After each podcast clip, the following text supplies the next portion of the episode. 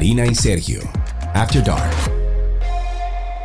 Otra vez, otra vez. Eh, Estamos en esa época, Karina, y otra vez, y otra vez estamos aquí también. Esto es Karina y Sergio After Dark, y qué gusto volver a reencontrarnos. Sí, señor. Muchas gracias a todos esos oyentes que siempre están ahí, que se acostumbraron ya a que cada viernes haya un episodio nuevo. Hoy estamos aquí en esta nueva oportunidad donde vamos a compartir, como ya es costumbre, un tema que nos parece muy interesante. Y tenemos que agradecer también a todos nuestros oyentes aquí en Karina y Sergio After Dark, porque ayer nos enteramos que ya pasamos los 115 mil plays. Sí, señor. O sea, las 115 mil tocadas de un episodio. Eh, muchísimas gracias a ustedes por eh, todo el apoyo. Bueno, hablamos de cuidar a alguien en el día de hoy y es algo que todos, Karina, hemos hecho al menos una vez en nuestras vidas. Claro. Pero a grandes rasgos podría decir que hay niveles de ese cuidado, ¿no?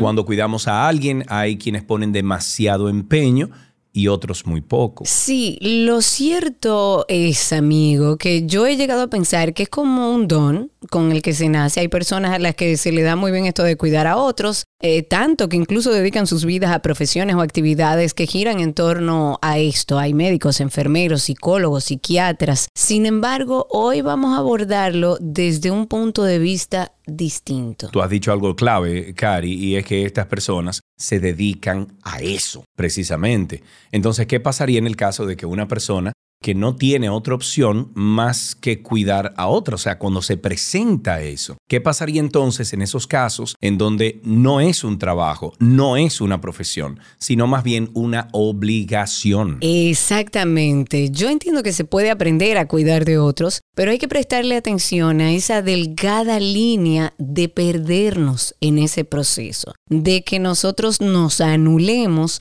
por el compromiso de cuidar a una persona que está quizás en un momento de necesidad, que está atravesando un tema de salud mental, muchas veces a nuestros envejecientes, adultos mayores, a personas con Alzheimer. Hay muchísimas situaciones que pueden darse a nivel familiar donde nos vemos obligados a cuidar a alguien, lo hacemos con amor, pero ¿hasta qué punto nos estamos olvidando de nosotros mismos? Y por eso hemos querido hablar sobre este tema. Nos sentamos hoy junto a la psiquiatra Yudelka Tronilo para desenmarañar un poco todo lo que tiene que ver con el síndrome del cuidador. Yudelka, bienvenida. ¿Cómo estás? ¿Todo bien? Hola, muchas gracias. Sí, por aquí todo bien. Muy encantada de estar por aquí de nuevo. Pues vamos a empezar como siempre por lo básico, por, por lo rudimentario, o sea, lo más básico que pueda de un tema, que es este síndrome del cuidador. Muy bien, vamos entonces a seguir en lo básico y vamos a desglosar pues el término en las dos palabras que tiene, síndrome y cuidador. Entonces, si nos vamos a la etiología, la palabra síndrome, vamos a ver que es un conjunto de signos y síntomas,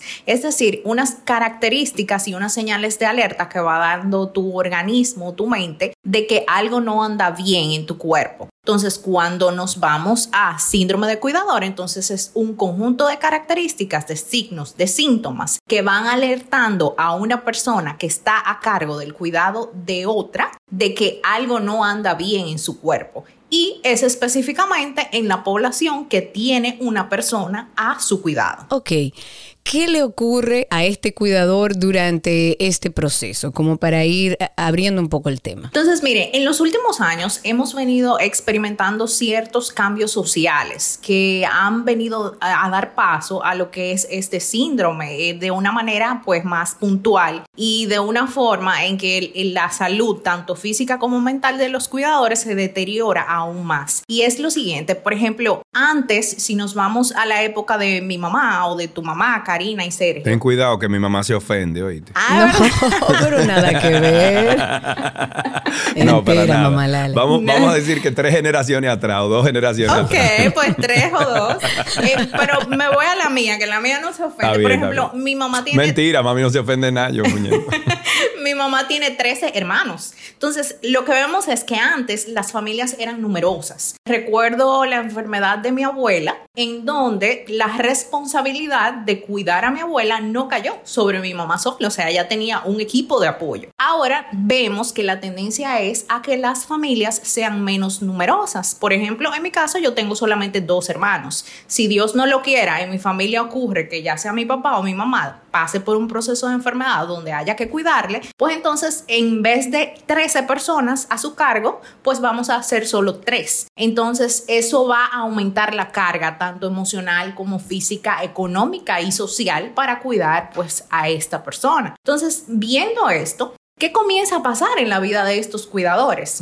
Otra cosa es el tema de eh, la vida laboral en las mujeres. Antes teníamos que las mujeres trabajaban menos. Entonces, ¿qué pasaba? Al momento de cuidar a una persona, tú no tenías el problema de que la esposa, por ejemplo, estaba trabajando y el esposo, eh, pues, eh, tenía el papá enfermo, pero ella se, se, encargaba del cuidado. Ahora no. A eso voy. Y quería abordar de, desde ahí, Yudelka, la pregunta de, ¿esto sucede más en mujeres? Quizás por eso de que culturalmente, primero, venimos de una época, años atrás, donde la mujer era la que se quedaba en la casa, pero también yo creo que incluso en nuestros tiempos, la mujer está vista culturalmente como la cuidadora. Entonces, este síndrome de cuidador sucede más en mujeres que en hombres? Lamentablemente sí. Primero porque vivimos en una sociedad machista y no lo digo desde el feminismo y no lo digo desde una parte de crítica. Incluso nosotras tenemos pensamientos de que debemos ser las cuidadoras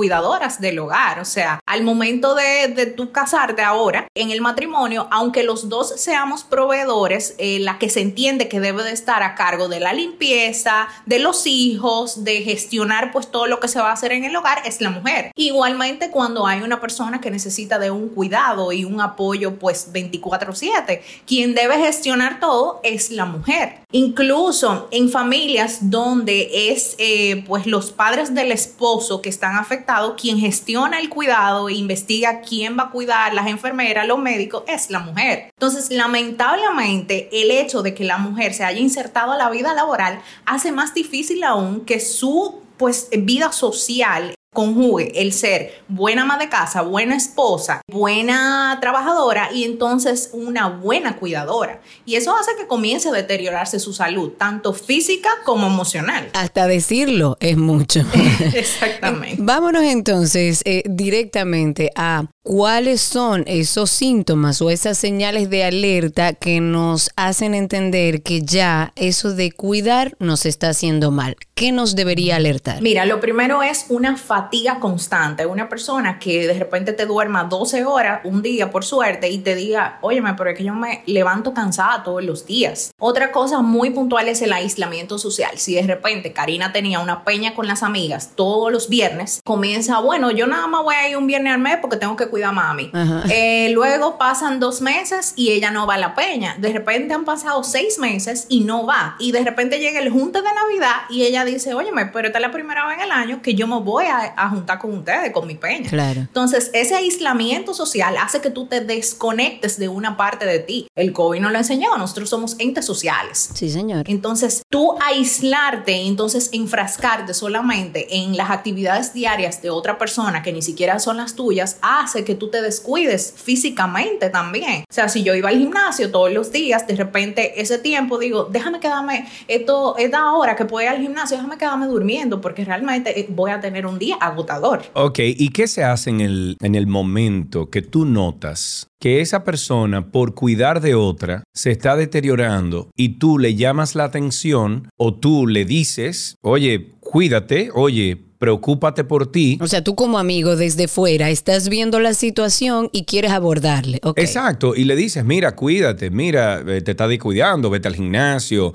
o sea, no te preocupes tanto por la otra persona que también tú tienes que cuidarte. ¿Qué se hace en ese momento? Mira, lamentablemente es un tema delicado porque eh, quizás tú si quieres ayudar como amigo, pero hay que tener cuidado en cómo tú abordar porque quizás es eh, tu mamá, tu hermano que tú estás cuidando, entonces decirle como que no te preocupe tanto por tu mamá, veo que te estás descuidando, o sea, tú estás hablando desde un área negativa. ¿Qué tú puedes hacer? Mira, yo para que tú vayas al gimnasio hoy me voy a quedar. Eh, dime todas las instrucciones. Pero también, eh, doctora, a veces uno nota que el, el ex, o sea, es un exceso de cuidado sin tener la razón para cuidar de la otra persona. Le doy un ejemplo, a lo mejor Karina, que se opera o lo que sea, y lo único que tiene que hacer es quedarse en su cama, ir al baño y quedarse en su cama. Pero la persona que está ahí cuidando tiene, vamos a suponer, tres meses, dos meses, sentada al lado de Karina. Manito,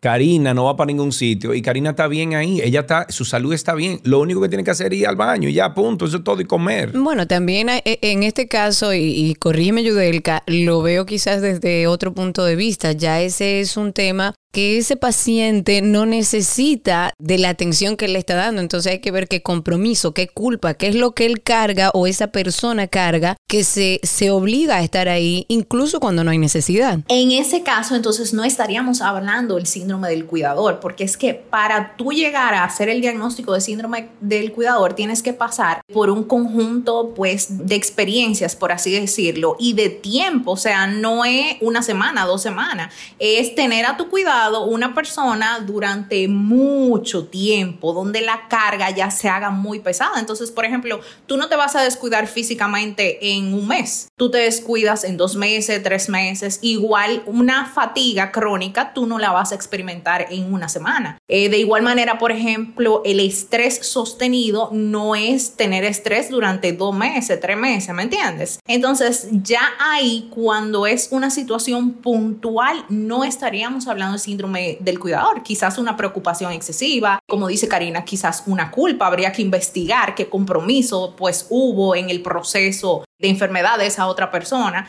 pero síndrome de cuidador per se tiene que darse por un periodo determinado. De mediano largo plazo y que esté afectando la vida de ese cuidador, así sea en temas sociales, así sea en temas de salud, de, de atenciones propias y demás. Imaginemos esto, Yudelka, no tengo opción, soy hija única, tengo que cuidar de mi padre o de mi madre, tiene un proceso de desgaste normal por su edad, me toca cuidarlo. ¿Qué puedo hacer ya conociendo esta información para prevenir este síndrome del cuidador? ¿Qué herramientas tú le dejarías a esa persona que no tiene opción, que va a cuidar de ese ser querido con amor, pero desde una perspectiva, digamos que funcional, para que no se desgaste? Primero, grupos de apoyo. Y grupos de apoyo me refiero, por ejemplo, a amigas, a personas lejanas quizá dentro de la familia, primas, tías, que en un momento determinado, cuando esta persona se sienta ya que el nivel de estrés es demasiado fuerte,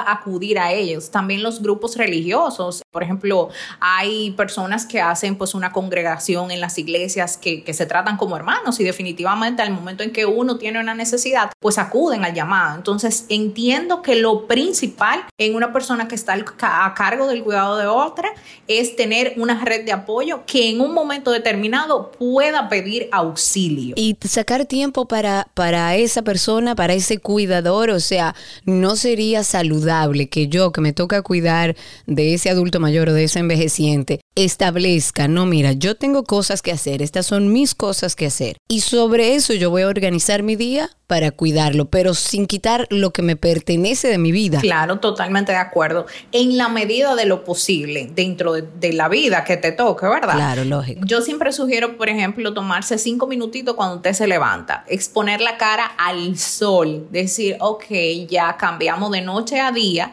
déjame respirar, déjame insertarme en lo que va a ser todo el conflicto que se puede presentar en el día de hoy de una manera pues que yo esté tranquila. Y más cuando tú vas a cuidar de una persona como tú dices, o sea, me toca por obligación, pero lo tengo que hacer con amor. Claro, lógico. Para tú evitar irritabilidad, frustración necesitas estar consciente de que lo estás haciendo desde el amor, no desde la obligación. Entonces, levantarte todos los días y tomarte esos cinco minutitos para tú recordarte eso, pero respirando, o sea, agarrar una ventana, señores. Yo sé que aquí en Santo Domingo quizás es difícil, pero buscar una ventana de tu casa que tú puedas ver un árbol. Sí, sí, Por ejemplo, yo tengo el balcón de mi casa, da hacia una eh, mata de, de unos vecinos y yo veo que de ahí siempre salen palomas, salen pajaritos. Entonces, cinco minutos que yo me tome en el día solamente para observar el movimiento de esos pajaritos dentro y fuera de la mata, siempre son como mis cinco minutos de salud mental.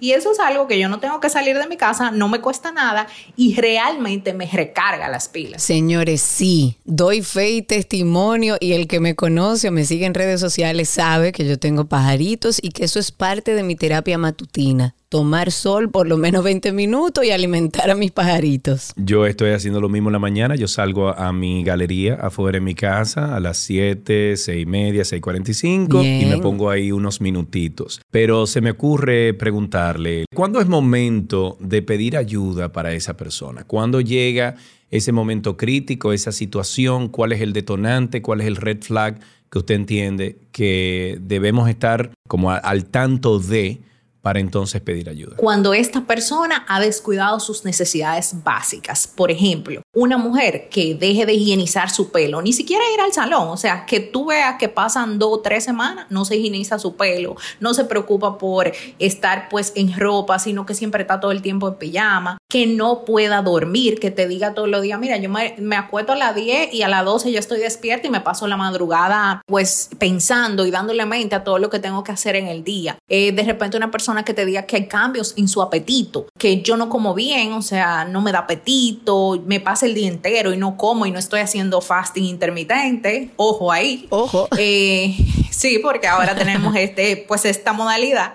Y otra cosa muy importante es ver el afecto de estas personas. Si es una persona que siempre está irritable, que a la primera vuelta que tú le digas algo quiere atacar, entonces esas son red flags de que ya eh, hay un deterioro de salud mental. Y entonces es momento de intervenir, es momento de buscarle ayuda profesional. ¿El síndrome del cuidador se medica o quizás pudiera este mismo síndrome derivar en otros tipos de trastornos como ansiedad, depresión o cualquier otro tipo de trastorno? Sí, se medica y sí puede derivar en otros tipos de trastornos. Si nos podemos ver en los síntomas y los signos, pues tú te pones a compararlo con ansiedad y depresión y básicamente son lo mismo. Entonces, generalmente se medican de igual forma. Si se requiere, digamos. Si se requiere, pero cuando ya estamos haciendo el diagnóstico es porque hay una patología y si hay una patología, generalmente hay que medicar. Interesante. Para despedirnos entonces, doctora,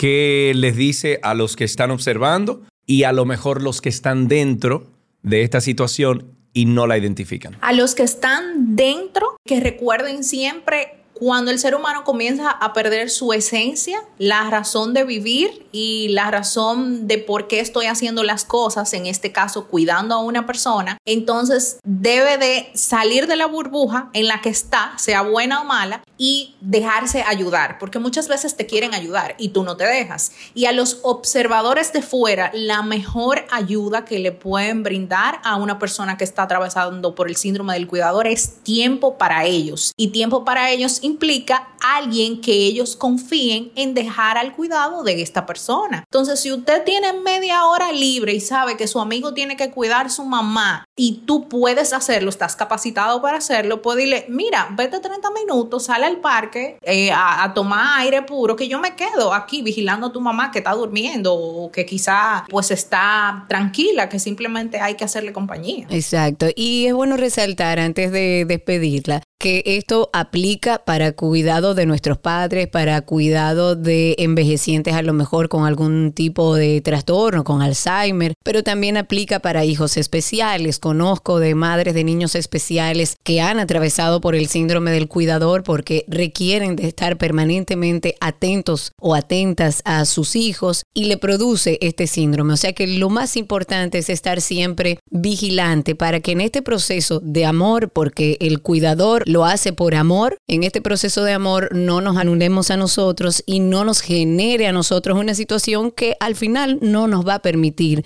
cuidar a ese ser querido. Doctora, muchísimas gracias por estar con nosotros. Gracias a ustedes por la invitación. Si quieres ponerte en contacto con Karina y Sergio After Dark, puedes escribirnos a infoafterdarkpodcast.gmail.com. Además, puedes seguirnos en Instagram, Karina y Sergio After Dark, Karina Larrauri y Sergio Carlo.